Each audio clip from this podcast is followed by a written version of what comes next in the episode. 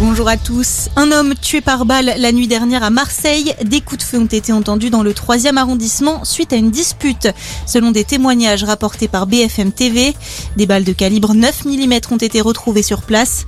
La victime, âgée d'environ 25 ans, n'a pas encore été identifiée. À Aix-en-Provence, un homme est également mort dans une rixe la nuit dernière, annonce de la préfecture de police. Des milliers de manifestants attendus dans les rues de plusieurs villes de France. Aujourd'hui, une mobilisation est organisée par le collectif Nous Toutes contre les violences sexistes et sexuelles aujourd'hui en France.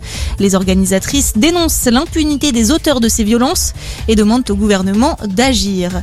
La progression de l'épidémie de Covid en France, près de 8000 patients sont pris en charge dans les hôpitaux selon le bilan de Santé publique France publié hier, dont plus de 1300 soins critiques. 21 000 contaminations supplémentaires ont été recensées en 24 heures. Mise en place d'un couvre-feu en Guadeloupe, décision hier soir du préfet face aux actes de vandalisme en marge d'une mobilisation qui dure depuis cinq jours.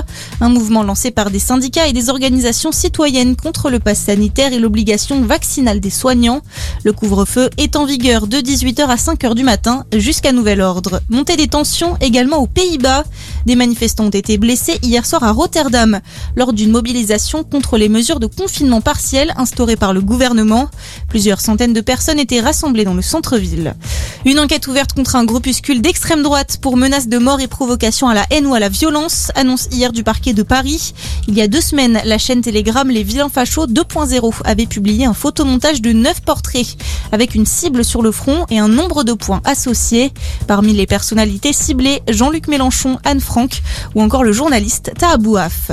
Et puis du rugby et cette affiche de gala ce soir au Stade de France. Les Bleus reçoivent les All Blacks pour leur troisième et dernier test match d'automne. France-Nouvelle-Zélande, c'est ce soir à 21h. Bonne journée à tous.